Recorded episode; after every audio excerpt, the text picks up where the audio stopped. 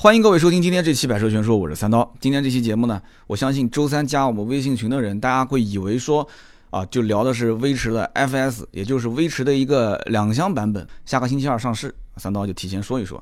但结果一看标题，哎，致炫加智享，威驰加威驰 FS，丰田想干嘛啊？三刀你想干嘛？你今天一期节目想说四款车吗？我没这个实力啊，一期节目说四款车。但是明眼人一看就知道啊，其实致炫、智享。威驰、威驰 FS 无非就是一个车嘛，那有区别吗？对吧？大家早年就很知道嘛，就是丰田的威驰跟丰田的致炫，无非就是一个威驰同平台、同动力的这个配置都差不多，价格也差不多的一个三厢一个两厢嘛，对吧？喜欢三厢买威驰，你喜欢两厢你就去买致炫，就这么简单。但是为什么早不上晚不上，就偏偏二零一六年的今年三月九号上了一个智享？智享呢？啊，不严谨的讲就是。致炫的三厢版，就我就是反正不按严谨的方式讲呗，它就是一个致炫三厢版，大家应该都能听得懂。那么三月二十一号紧跟着就上了威驰的两厢版，就是威驰 FS。日本的车企做每一件事情都是相当保守、相当谨慎，但是只要一旦是认定了这个方向，基本上就是永远都不回头的，你懂的，对吧？你懂的啊。所以他这是深思熟虑的，这么多年了都不去上这个致炫的三厢，不上威驰的两厢，为什么就今年上呢？所以我觉得这背后一定是有动机的。今天这期节目呢，我们就反正我猜的不一定准，大家就跟着一起听一听，聊一聊，然后顺便就听听这些车跟同级别车型之间比一比，到底适不适合买啊啊！但是大部分文章都没写，就有一篇文章当中说到了几句话，给了我一个提醒，说这个丰田算是最早在合资品牌当中。提前布局小型车市场的这句话，我非常赞成。你想一想，三月二十一号，威驰 FS 这个两厢版一上市，你去看一看啊，小型车，你可以到汽车之家、啊易车这些网站你去搜，小型车的产品线最全的就是丰田的厂商了，因为你有四款可以选啊，对不对？虽然选来选去，其实就是那一款嘛。两厢版本你可以选致炫，你也可以选威驰 FS 了。对吧？三厢版本你可以选威驰，你也可以选致炫了，对吧？讲的有点绕，但是大家一听就能听得懂。因此，在小型车这个市场上，丰田真的算是布局最早的，而且这个布局早在二零一四年的年底，也就是一五款的致炫上面已经是有所呈现了。有人讲说一五款，我没觉得说这个丰田致炫有什么特别突出的地方吧？你要知道，当时一五年出了一个致炫的1.5升自动魅动版。哎，我一说这个魅动版，我估计有买过丰田的人应该都知道啊，了解一下。就这个配置是当时包括现在致炫卖的最好的一个版本，一点五升的自动的最乞丐的那个版本。当时这个版本是新增的，是二零一四年大概十一月份还是十二月份上的，就新增了一个这个版本。这个版本有人讲说，为什么当时这个版本一上来之后，到今天为止都卖得好呢？啊，这个版本卖八万五千八，是因为当时一点五升自动挡最低配的。自动挡一点五啊，卖到九万三千八。正是因为这个魅动版上市之后，从九万三千八啊，一点五升的自动挡最低配，一下子降到了八万五千八，等于相当于有人讲哦，就是官方降价嘛啊，降了八千，没这个好事啊。这个不是官降，九万三千八那个车后来加了一些配置，变成了九万五千八，这个叫什么叫增配，增加了一个配置啊，就致炫的这个叫做魅动版。但是就算是增加了一个配置，而且这个配置呢，也是把九万三千八就以前那个配置里面很多的一些都减掉了啊，有什么前排的侧气囊啊，发动机的电子防盗啊，铝合金轮毂也没有了，变成一个钢轮毂，也没有这个 CD 机啊，喇叭也少了，雾灯也没了，化妆镜也没了，但是少了八千块钱，还是有人认的。有人讲说少了这么多东西，为什么还有人认呢？是因为你如果一旦看到一点三的唯一的那一款自动挡，那个车卖到八万两千八，你会发现那不就是三千块钱就给你换个发动机嘛？啊，就论坛里面很多人都这么说，就是三千块钱换发动机，谁不愿意 啊？一点三换到一点五，不仅仅是换发动机，还多了一个日间行车灯和前排的一个中央扶手，所以肯定愿意嘛，多三千块钱去买八万五千八这个版本。因此，二零一四年年底，也就是一五款的这个。呃，八万五千八的自动挡的这个新的车型一上，其实是把致炫的这个车产品竞争力啊，就往上抬了一个台阶。而这个车一直死磕的几个对手是谁呢？一个就是 Polo，一个就是飞度啊。这个号称当年是合资品牌小型车销量前三啊，刷榜刷前三，除了这三个名额，基本上没人能进。新浪微博关注“百车全说三刀”，老司机带你开车啦！嘿嘿。但是后来不一样了，大家现在应该看到了啊，就我们现在国产有一个车型就能把他们三个干倒啊！有人猜猜是什么车啊？宝骏三幺零，宝骏三幺零现在排第一，真的一点不夸张。你去看一月销量排行榜和二月销量排行榜，排第一啊。然后呢，这个起亚的 K 二。也能冲到前三啊！起亚 K 二号称是叫什么？叫颜控首选，颜值的首选啊！起亚 K 二吧，也是也能进前三。但是现在没办法，整体这个韩国车的氛围不是特别好，所以 K 二销量还是下滑挺严重。还有一个是什么车？还有一个就是赛欧啊，赛欧号称是叫国民家轿。啊，国民家教，另外还有一个就是瑞纳啊，瑞纳大家都知道，权志龙代言的嘛，对吧？就权志龙一代言，这个大家都疯狂了啊，就是这个他的粉丝都一人买一辆去了，所以这个 K 二、瑞纳、赛欧这三个现在也是轮流开始在啊小型车前三的销量当中。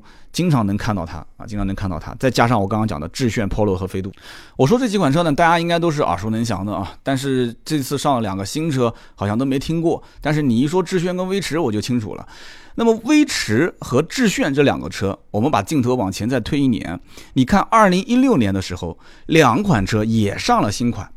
致炫是去年八月份上的新款，威驰是去年九月份上的新款，两个人前后就差一个月啊。这次更好，两个车上市前后就差一个星期啊。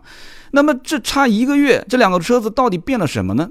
二零一六年上的新款最大的变化是两点，第一个就是把原来的四 AT 的变速箱换成了。模拟八速的 CVT 变速箱，有人讲说 CVT 就 CVT，为什么干嘛要强调这个模拟八速呢？什么原因呢？其实很简单，就是因为它之前的这个 4AT 啊，是被大家就是一直说是一个短板，知道吧？呃，Polo 是六 AT，然后飞度后来用的是 CVT 变速箱，所以大家会觉得说你这个四 AT 太落后了。就像大家都现在都看液晶电视了，你还给我一个显像管电视机啊？你说这个显像管电视机怎么牛逼怎么好？我还是觉得。不是很厚道啊，是这么个意思。所以丰田这一次一定要让大家去说这个是模拟八速的 CVT，其实就是跟什么雷凌啊、卡罗拉这些车上是一样的。那么说它以前的 CAT 技术不好，或者说是落后，也不尽然。你去问问以前开老的丰田威驰的这些人，包括开这些老的这个丰田的呃致炫的这些人。就开起来也还行啊，没有那么就是一个四 AT 的变速箱那么落后，那么顿挫，对不对？它用了其实也有一些新的技术，跟大家可以随便提一嘴。比方说，它用了这个叫液力编辑器锁止频率。呃，锁止频率有什么好处呢？它可以让变速箱啊更多处在一个硬连接状态，可以提升动力，而且降低油耗。包括它用了一个什么叫做扭矩减震器啊，可以降低一个换挡的冲击，所以你会开起来感觉没有那么太强烈的顿挫。那说也没有用了啊，这四 AT。啊，拜拜了，成为历史的产物。现在就是一个 CVT 变速箱。那么，二零一六年的这一次换代之后呢，就出现了一个很有意思的现象啊。原来呢，大家都不带车身稳定系统，Polo 跟飞度这两款车是最顶配才有，对吧？包括这个致炫以前也是。那么顶配的飞度卖多少钱呢？十一万两千八。顶配的 Polo 卖多少钱呢？十一万五千八啊。我说的顶配 Polo 不代表那个 Cross Polo 和那个性能版的 Polo 啊。那么十一万五千八，十一万两千八才能有配车身稳定系统。现在呢，致炫等于相当于说全系都配了。那么致炫跟威驰两款车在去年把车身稳定系统、坡道起步和发动机启停配完之后，啊，变速箱四 AT 变成八 AT 之后，我估猜啊，应该他们就琢磨着，就是说在小型车的市场，现在的竞争啊，其实合资品牌还不算特别激烈。不算特别激烈，你要看看现在那个中国的这个这个 SUV 的这个竞争的场面，你会发现那真的是血雨腥风啊。所以丰田可能自己也考虑到了，就是小型车市场还是有优势的。其实说到这个小型车市场啊，真正最有发言权的一个品牌啊，自己把自己玩死了是谁呢？就是。铃木啊，大家一看就知道了，就是铃木这个品牌。结果铃木自己把自己玩死了，就小型车市场现在丰田开始布局了，这是毋庸置疑的一个现象。去年的致炫跟威驰两个车自身配置把短板补上了，一个 CVT 变速箱补上了，一个这个 VSC 车身稳定系统补上了之后，今年紧跟着上两款车，一个就是智享，一个就是我们马上要看到的威驰的 FS 啊。提升小型车的竞争力，然后学习整个小型车市场，用小型车去抢谁？就是抢我们中国自主品牌的那些 SUV 的车主嘛，就是让你们赶紧回来嘛，对吧？我是觉得丰田应该是这么想的，他会觉得说，你买一个小的 SUV，其实跟买我一个小型的轿车有什么区别呢？如果一旦有一天啊，一旦有一天你去发现小型的合资品牌的轿车跟一个小型的 SUV 啊，在做工品质，在整个配置方面没什么区别，没什么区别，但是旁边是一辆小型的合资品牌的轿车，可能是个两厢车，也可能是个三厢车，右边是一个小型的 SUV，你还会去放弃？购买合资品牌的轿车去买一个自主品牌的 SUV 吗？有人说这个目前来看的话没有这种可能性，对吧？我肯定是还是选这个合资品牌。那么以后我不敢讲啊，以后说不定自主品牌我只能是希望越发展越好，对吧？做的再把合资品牌甩个几条街，做工啊、配置啊，对吧？但是价格方面，平心而论啊，真的这种小型车本身利润其实不是很厚啊。利润比较薄，而且你使劲的上配置啊，我其实认为两厢车一直的一个短板就是起步配置非常低。一个小型的两厢车啊，并不代表说买这个车的人都是这个收入比较困难或者是没有钱的人，因为毕竟选一个合资品牌的小型车，有些人就是图说，哎，是不是我想买一个这个日常代步，然后好开，特别有很多一线城市本身就想买一辆车，它也限牌也限行，对吧？很多人会觉得说，我也不要买太大的车，毕竟在一线城市呢，很多地方不太好停车。但是看了一下这些两厢车，合资品牌啊，配置都比较低，真的是这样子的，配置都比较低，顶配才有 ESP 车身稳定系统，对吧？顶配才会有什么一键式启动、无钥匙进入。所以很多人会觉得说，那我不如就干脆买个紧凑车了，紧凑级的轿车。所以买紧凑级轿车的一些人，有的时候当时是被两厢车的这些啊。这些什么所谓的就是龙头品牌，对吧？头部的这些车型是被他们反逼走的。我相信一定有这样的一部分人，一开始一定是看了两厢的这些什么 Polo 啊、飞度啊，最后看来看去，觉得说我不是说觉得这个车我买不起，而是觉得车子价格我已经付出这么多钱了，但是它没有给到我想要的配置，做工也不是我想象中那么好，感觉真的就是一个代步工具，仅此而已，对吧？没有那种我想要的，就至少有一些。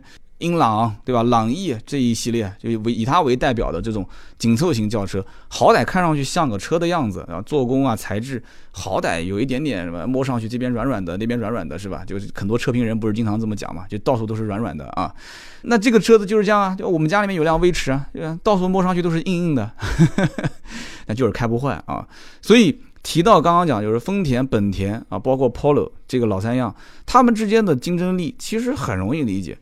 对吧？飞度，本田飞度，发动机是它的强项，对吧？大家都问说，哎，那个本田有个地球梦，我同样的价格，我买飞度还是买威驰啊，还是买什么车？那其实飞度真的是这样子的，它的本田的发动机技术就是它的一个绝对的强项啊，然后它的空间利用率也比较高。但是呢，很多人会觉得飞度丑，那我相信不止我一个人是这么认为的。我其实我也挺喜欢这个车的，对吧？有些人还是喜欢说。飞度嘛，毕竟还有一个 GK5 是吧？啊，所以可以拿去改装啊，很多年轻人特别喜欢，已经形成一个时尚的一个概念了，时尚的代名词，有很多人爱的不行，但是很多人也觉得丑。丑呢，这个车毕竟也保值，也可以忍，所以呢，飞度一直卖的不错，但是它呢，就厂方控制产能啊，就是让这个车一直在一万台上下，所以这一点我觉得它本田是一个比较保守，而且不太急功近利的一个厂商。那么 Polo 呢？Polo 根本不用打广告，随便卖卖都能卖的特别好，一个月都是一万五、一万六、一万七，甚至更多。而 Polo 跟飞度这两个车，大家也可以仔细去看一下，哪个配置卖的最好？大家可以猜一猜啊。Polo 呢卖的最好的是七万五千九的手动挡。有人讲说为什么呢？其实很简单，因为自动挡卖的贵嘛。七万五千九的最乞丐，最乞丐，也就是。大众家族里面这个两厢小车当中能买到最便宜最便宜的车，就是这个七点五九万的手动风尚啊，加上经销商的优惠，也就是在六万多块钱。六万多块钱买一个带着大众标的两厢小车，看上去也不算丑，也挺耐看的，还算有一点时尚吧，对吧？配置差就差一点，那怎么样呢？所以你看路上很多这个钢轮毂啊，没有天窗啊，然后再一看是个手动挡，就是这个配置，七点五九万的手动风尚。那么飞度卖的好的是什么呢？飞度大多数其实还是有一些女性在开，男同胞也有。买回来之后呢，有日常代个步啊，觉得哎也还行。八万五千八，自动挡，舒适版，带天窗的，这个版本卖的是最好的。所以我刚刚前面在说的，我说致炫当年啊，一点五升为什么要把价格关降到八点五八万？其实就是对标飞度这一款卖的最好的车型，一点五自动舒适天窗版八点五八万，要不然的话它一点五就断档了，对吧？你拿一点五自家九点三八万的去跟飞度的八点五八万的去对比，那很多人其实也知道啊，你可能配置高一点，那我不会买，超预算了，对不对？所以八万五千八直接对标飞度，然后 Polo 的这个七万五千九的手动挡啊，这个是老司机开的啊，很多 很多老司机开个手动挡，觉得说性价比还不错。那么反过头来讲。今年，致炫和智享、威驰和威驰 FS 四款车就把小型车市场一下就给端了。为什么我要用“端了”这个词呢？丰田就成为了整个小型车战线布局最完整的一个品牌。这样的一个布局有什么好处跟坏处呢？其实，你要如果说是坏处的话，那就是将来如果说小型车的市场持续走下坡路。就大家还是觉得以大为美啊，以 SUV 为主力消费群的话，那可能丰田会吃亏，因为毕竟上了四条生产线，对吧？这四个车虽然讲起来都是同平台的，但毕竟是四款车嘛，战线长了，总归会是有问题。但是，如果一旦大家消费的这个风向标开始往这种小型车上面去靠，开始喜欢这些小型车的精致、好开，对吧？好停车。哎，你再把配置啊，包括它的品质，就是那种豪华感啊，什么真皮包裹啦，这些配置，什么这些导航用这种人工语音呼叫啊，互联网啊，你使劲往上怼，很有可能有一部分人开始就是偏向于买一些小型车。而现在很多的城市，我不刚刚说了嘛？限牌限购，对吧？限行，对于很多家庭来讲的话，他要买一辆车，他考虑到就是说这个车最好是能怎样怎样，最好是一步到位。那么这个消息其实对于很多二三线的制造这种小型车的品牌厂商来讲，应该说是个坏消息。但是对于一线的这些小型车的制造厂商来说，它不一定是坏消息。为什么这么说啊？我始终是这么认为的。就像自媒体一样，当海水退去的时候啊，我才知道谁在裸泳，对不对？小型车本身就是一个竞争不是很饱和的一个一个一个市场。那么这个当中本身有一部分是绝对的巨头，就像 BBA 豪华车市场一样的，BBA 都是卖的最好的，占了百分之七八十，剩下来都是一些非 BBA 的品牌。小型车也是一样啊，说来说去就那几个车，丰田一下子咣四个车放到小型车市场里面来卖，然后在各种啊细分，将来可能还会再加一些各种排量、各种配置。一点二 T 嘛，现在你看卡罗拉这些都在用，后面有没有可能一点二 T 也放在致炫、致享、威驰、威驰 FS 上面呢？再加上。现在丰田要干什么啊？啊，玩混动啊，各个地方都不支持混动。好，你不支持我混动是不是？没关系，因为大家都支持什么？支持插电式混动，但是不给他这种强混的车型做补贴，丰田很吃亏啊。行，你现在不让我玩混动是吧？好，可以。小型车市场，我布完局之后，你们现在都不是我的对手了吧？我四款车，我现在卖的，反正总共加在一起的量，肯定已经是比你们都要多了，是不是？我就开始把我的什么一点二 T，我把这些混动的技术全部用在这些小型车市场上，我学习小型车。你在跟我玩啊？你有混动吗？强混，对吧？不需要去插电的，我强混，我不需要补贴，这车本身就很便宜了。有没有这种可能性？我觉得是有的。所以你别看说啊，虽然国产的这个宝骏三幺零，哎，这个哇，现在什么卖的特别好，现在销量排第一了，但是这是一个我个人分析是没有什么利润可以赚的一个车。一点二升排量，最便宜的卖三万六千八，我觉得三万六千八的车就不应该造出来啊！为什么呢？虽然说宝骏三幺零这个车很便宜啊，很多人也都是去买，但是你去看，大多数买的都是四万九千八的顶配，就有想说又跑偏了。今天说的是丰田，我说的是这一级别的小型车都可以说啊，也不跑偏。为什么我刚刚说这个最低配的三六八三万六千八就不应该造出来？三万六千八连 ABS 防抱死都没有，EBD 制动力分配都没有，连气囊都没有啊！不是说侧气囊什么气囊，是没有气囊，这个车就没有气囊，所以三万六千八就不应该造啊！这根本就不可能，这种车我的妈，我都不知道中国的法律怎么能允许让这个车上路的？没有 ABS，没有 EBD，哪个年代的车了都是三万六千八，看起来虽然很便宜，真的应该停产，强烈呼吁这个车停产。所以老老百姓也很聪明啊。就不买吗？然后加个三千块钱啊，好歹这些东西还都有了啊，后视镜也不需要再用手去调了啊，然后这个后排电动窗也是可以不用手摇了啊，可以电动了，三万九千八，然后再往上呢，啊，四万六千八，哎，像点样子了。四万六千八又多了一点东西，什么中控大屏啊、蓝牙电话、遥控钥匙啊，就不说了。再加三千块钱，就加三千块，也不多啊，就四万九千八嘛，顶配了。定速巡航、导航、天窗、真皮座椅，其实也不是真皮了，就是皮质座椅，什么后视镜加热啊、侧气囊什么都有了。所以大家都不傻，对吧？人家也不是说冲着宝骏三幺零说啊三万多块钱那么便宜，我没钱我去买。人家最终买的也是一个顶配四万九千八，将近五万块钱的车。就是买这些车的人，他也要尊严啊。就像我们当年开奥拓的，我也要尊严，我也我的命不是说开着车不值钱，我也值钱。将来说不定也开奥迪呢，对不对？虽然几年前是开奥拓的，那对吧？说不定几年后开奔驰，是不是？所以总归心里面是有一点想法的。你不能说因为我花了五万块钱，我花了八万块钱。你就给了我那个配置，所以这就是现在小型车的一个通病，就大家都觉得说，哎，小型车嘛，这个大家可能都不讲究啊，车子造的就不讲究，配置也不讲究，真的不讲究吗？我跟你讲，开这些小型车的人很多都是年轻人，啊，你给他整一个什么手机互联系统了，给他整个可以什么上网了，语音跟他说一下，天窗会打开，你好，空调打到十九度，你好，天窗打开，哇，那我跟你讲，他马上就给你付钱。真的，就这些人特别在乎这些东西，都是一些年轻人，年轻的目光就锁定在这些车上。小型车好开，也不在乎别人的眼光。越是年纪大的，他想的越多啊；年纪小的，他就不想，反正我就觉得好看，我就觉得钱我能买得起，我就买。年纪大的这些人呢，又想。哎呀，这个座位空间是不是小了点？哎呀，后备箱我将来要是有宝宝了，这个或者已经有宝宝了，我的后备箱够不够用啊？哎呀，这个配置将来要不要用啊？年轻人不会想那么多的，活在当下啊，都是活在当下。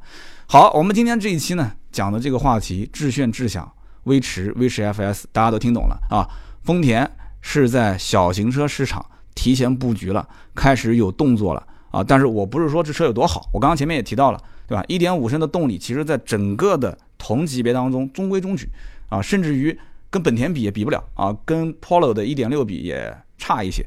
但是它就是一个很中庸、很中庸的一个车型，哪边感觉都很廉价，哪边感觉做工都很一般。